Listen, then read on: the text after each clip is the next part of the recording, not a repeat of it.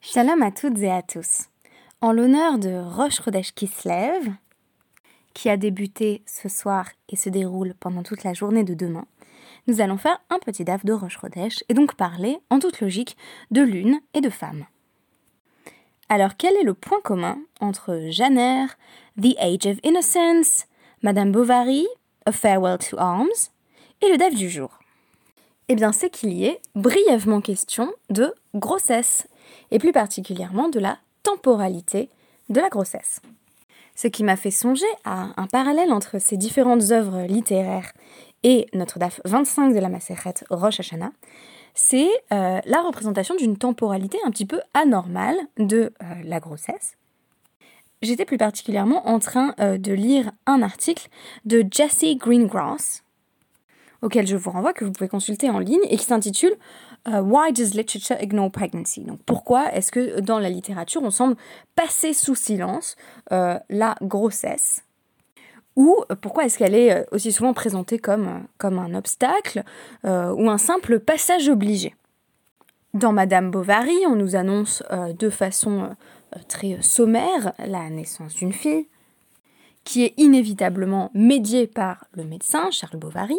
Euh, c'est euh, l'un des arguments de Jesse Greengrass euh, dans son article, à savoir que il est toujours question non pas tant de la grossesse elle-même que de son influence sur la vie du père. C'est notamment le cas dans The Age of Innocence de Edith Wharton, où Newland Archer voit ses rêves de liberté lui être arraché en quelque sorte lorsqu'il apprend que sa femme est enceinte. Même dans le roman d'Hemingway, euh, A Farewell to Arms, où euh, l'annonce de la grossesse de euh, Catherine semble être de bon augure pour le personnage principal, qui là encore est un homme, le répit sera de courte durée puisque Catherine et son enfant vont hélas décéder. Jesse Greengrass précise alors que euh, dans la plupart des cas, we rarely make it so far, c'est-à-dire qu'on n'en arrive même pas là, euh, on n'en arrive même pas à la fin euh, de la grossesse. Elle est un petit peu traitée comme un non-événement. c'est un peu comme à la fin des contes de fées, quand on nous dit, ça c'est moi qui rajoute hein, par rapport à l'article, quand on nous dit ils vécurent heureux et eurent beaucoup d'enfants, eh bien dans Janer, ça finit un petit peu comme ça. On nous dit euh, dans l'article Nothing interesting can come of us afterwards, unless it is as a coda to another's story. À partir de la grossesse, il ne se passe plus rien d'intéressant, y compris quand euh, la protagoniste euh, est une femme. C'est le cas bien entendu dans Janer, qui mentionne au passage la naissance de son premier fils, pour nous glisser que, heureusement, la vue du père de l'enfant, Edward Rochester, lui a euh, été rendu après qu'il était euh, devenu, euh, pour ainsi dire, aveugle. On n'en saura guère plus puisque l'histoire termine sur ces mots. Autant dire qu'on a une sorte d'anomalie dans cette représentation romanesque de la grossesse. une femme, donc dans le récit, n'est pas enceinte, puis tout à coup elle accouche, puis on n'en sait plus rien. C'est peut-être d'ailleurs la fin du récit à ce moment-là. Eh bien, dans la Gemara, euh, on nous mentionne euh, une grossesse à la temporalité euh, en quelque sorte anormale de ce type, et d'où ma deuxième référence à Benjamin Button. On nous parle d'une femme qui accouche puis est enceinte jusqu'aux yeux le lendemain. Et oui, si l'on pousse peut-être la logique de Benjamin Button jusqu'au bout, dans un certain cadre spatio-temporel, il faudrait pouvoir retomber enceinte de l'enfant dont on vient d'accoucher. Et je peux vous assurer que ça, ce n'est pas quelque chose qui me fait euh, extrêmement envie. Bon, alors c'était quand même sympathique pendant un temps d'avoir Elise euh, Elicheva dans mon ventre, mais euh, je n'ai pas envie de revivre l'accouchement pour tout de suite. Donc là, je suis bien contente d'avoir un petit être posé dans son landau. L'expression de l'agmara est la suivante. Euh, euh, me'idim al ha'isha sheyalda ou kresa ben, euh, ben Alors, euh, que dirait-on si euh, deux témoins venaient témoigner qu'une femme euh, a donné naissance et que le lendemain on la voyait enceinte jusqu'aux yeux? Question rhétorique sans doute parce que, a priori, on dirait que ce sont de faux témoins. Pourquoi est-il question de cela ici? On nous rapporte différents cas au début du DAF 25 de témoignages qui semblent être faux. À chaque fois, on a deux témoins qui se présentent devant Rabban Gamliel, président du Sanhedrin, euh, et ces deux témoins disent quelque chose qui semble être invalidé par la suite. Par exemple, Baouch Naim Ve'amrou, euh, Rainu Bismano, donc on a vu la nouvelle lune, ou Velel Iburo, l'Onira. Et euh, le jour suivant, qui était donc a priori euh, le jour 31 euh, par rapport au mois précédent, qui devait être, qui devait être un mois de 2-30 jours, on ne voit plus la nouvelle lune. Donc en gros, on l'a vue au jour 1, on la voit pas au jour 2. Vekiblan Rabban Gamliel. Et pourtant, Rabban Gamliel a accepté leur témoignage au sujet de la nouvelle lune sachant que les témoins étaient donc en train de, témoigner sur la date euh, à laquelle ils avaient vu apparaître la lune le mois précédent. On a alors un sage qui s'oppose, Rabbi Dossa ben Horkinas, euh, et qui dit euh, Eh bien, a priori, et des Shekerhen, c'était des témoins mensongers, puisque on ne peut pas voir la lune, puis le lendemain ne pas la voir. Et à ce moment-là, Rabbi euh, Dossa Ben Horkinas invoque l'exemple de la femme enceinte, qui est donc ici comparé directement à la lune. En disant, bah, de même qu'il n'est pas possible qu'on voit la lune un jour et puis qu'on la voit plus le lendemain, a priori, euh, une femme dont on, dont des témoins nous disent qu'elle a accouché, si on la voit enceinte le lendemain, on sait que les témoins ont menti. Ce qui est intéressant, c'est que euh, l'association euh, midrashique entre roche et les femmes, particulièrement ici euh, la femme enceinte, donc l'idée du vide et du plein, elle, est, fréquente. Je vous renvoie à notre vidéo YouTube sur Roche comme fête des femmes, puisque la halakha a ensuite entériné le fait que particulièrement les femmes, euh, ont la coutume de ne pas travailler à roche Donc demain, si vous pouvez, euh, ben, si vous pouvez vous détendre, euh, les auditrices du Dafyomi, faites donc, enfin à partir de ce soir, hein, ça commence ce soir, votre jour de vacances programmé.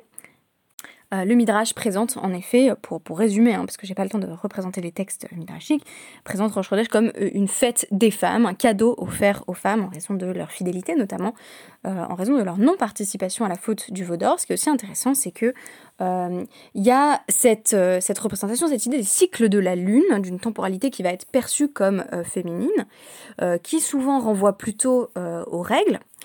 Et ici, euh, au cycle de la, euh, maternité avec euh, cette idée du vide et du plein, le, ventre, le, ventre plein de la mère qui s'apprête à donner la vie, et ensuite la lune toute petite qui pourrait être associée à la femme qui au contraire vient d'avoir un enfant.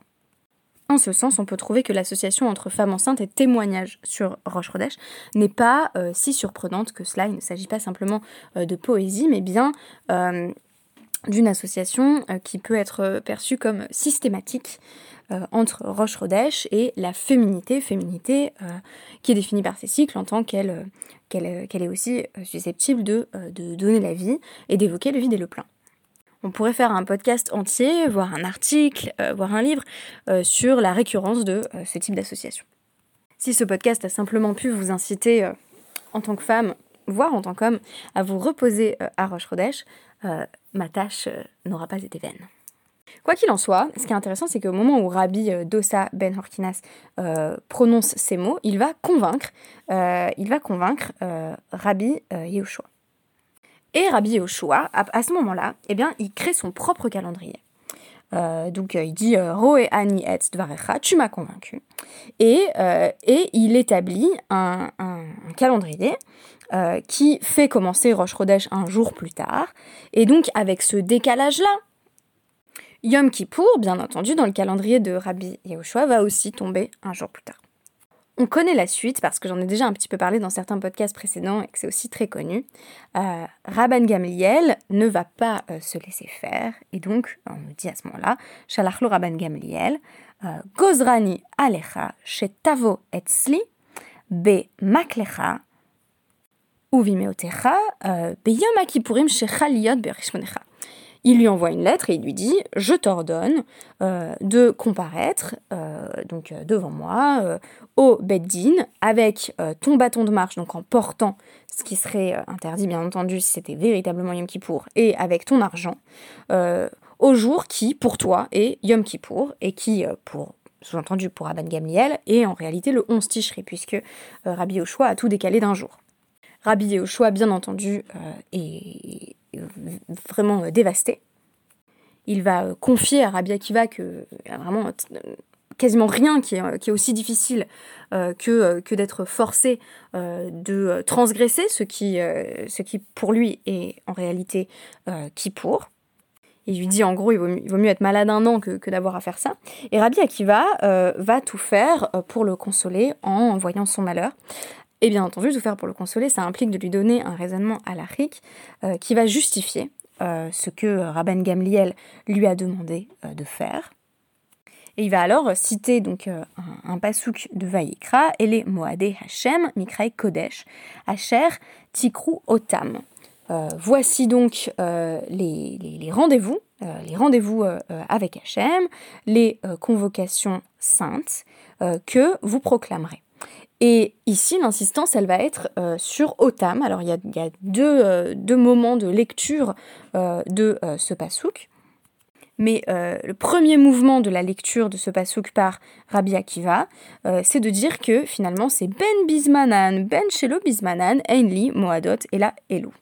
Euh, que ce soit finalement euh, véritablement au bon moment ou pas au bon moment, euh, il n'y aura de rendez-vous que cela. Qu'est-ce que ça veut dire? Que ce soit objectivement, véritablement le moment du rassemblement, que ce soit objectivement qui pour ou pas.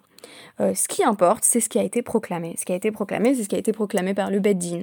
Donc en fait, il est en train de lui dire, Rabbi Akiva est en train de dire à Rabbi Oshua, écoute, c'est pas grave, peut-être que c'est toi qui as raison du point de vue du compte du point de vue du compte euh, objectif dans l'absolu, peut-être que c'est toi qui as bien compté et que euh, c'est qui pour, mais en fait, peu importe, parce que le Passouk dit que euh, ce qui est important, c'est ce que vous, vous allez proclamer. C'est un calendrier qui est totalement entre les mains des êtres humains. Et je reviens à la distinction établie par, par Deborah Zalberg, pas dans le dernier podcast que j'ai publié d'elle, mais dans le précédent, entre la temporalité des fêtes, qui est vraiment laissée euh, entre les mains euh, du Beddin et donc de l'humanité, alors fût-ce euh, l'élite du peuple juif, et la temporalité pour le coup absolue des Shabbatot, où on a une récurrence tous les sept jours et où on n'a pas l'idée que la date de Shabbat doit être refixée régulièrement par le Beddin. Autre lecture de, du Otam, cette fois-ci euh, présent euh, dans le Passouk.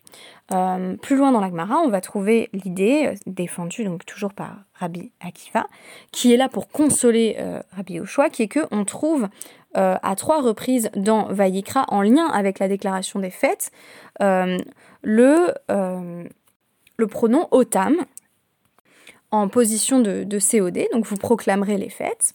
donc on nous dit voilà, shalosh paramim. Alors pourquoi trois fois? Bien selon Rabbi Akiva, c'est parce que euh, il le lit à thème. C'est vous qui allez fixer, non pas euh, vous allez les proclamer, euh, mais le, pronom cette fois-ci en sujet. Vous, c'est ce qui est important, c'est ce que vous vous proclamez à filou shogegin, même si vous vous trompez. À thème, à filou mésidine, même si vous vous trompez, mais cette fois-ci euh, volontairement, même, même si vous vous, vous dites euh, vous, vous dites voilà bah c'est ce jour-là et que c'est délibérément faux, donc ça va encore plus loin.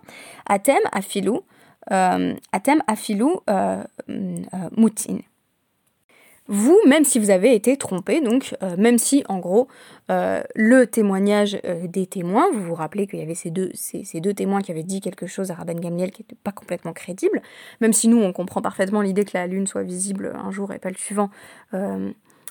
Bah, visiblement là, ça a l'air de poser problème. On nous dit, même si en gros c'est un faux témoignage qui vous a conduit à, à, créer ce calendrier, il est valide quand même. Pourquoi? Parce qu'il émane de vous, à thème. Et c'est ça qui importe.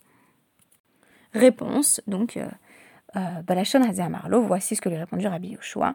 Euh, Akiva, euh, Akiva, ni ni Tu m'as consolé, tu m'as consolé. Ce qui doit normalement vous faire penser à l'épisode du Tanour chez l'Arnaï, du, four d'Arnaï, avec ce, débat, là encore, entre autorité divine et autorité euh, et autorité euh, de, du collectif, euh, autorité humaine de, de l'élite des Chachamim, qui finit encore par une répétition où Hachem dit Nitroni Banaï, Nitroni Banaï, mes enfants m'ont vaincu, mes enfants m'ont vaincu. on finit un petit peu sur la même conclusion où Rabbi Yehoshua admet que, euh, en réalité, oui, le calendrier est bien du point de vue des fêtes, des moadim, de ces rendez-vous entre les mains des êtres humains. C'est pourquoi euh, on apprend dans la fin du DAF que euh, il se munit bel et bien, enfin dans la fin de l'anecdote dans le DAF, qu'il se munit bel et bien de son bâton et qu'il se rend auprès de Rabban Gamliel avec un, happy end, puisque Rabban Gamliel en est extrêmement honoré et va le lui faire savoir. Je pense que nous avons désormais toutes les armes pour euh, prendre Roche Rodèche, justement, euh, entre nos propres mains. Pour donner du sens euh, à ce nouveau mois, à cette nouvelle lune, je vous souhaite d'enfanter, sinon de bébés, du moins de, très beaux projets, et de trouver le repos en ce jour de Roche Rodèche. Merci beaucoup, Shabbat Shalom.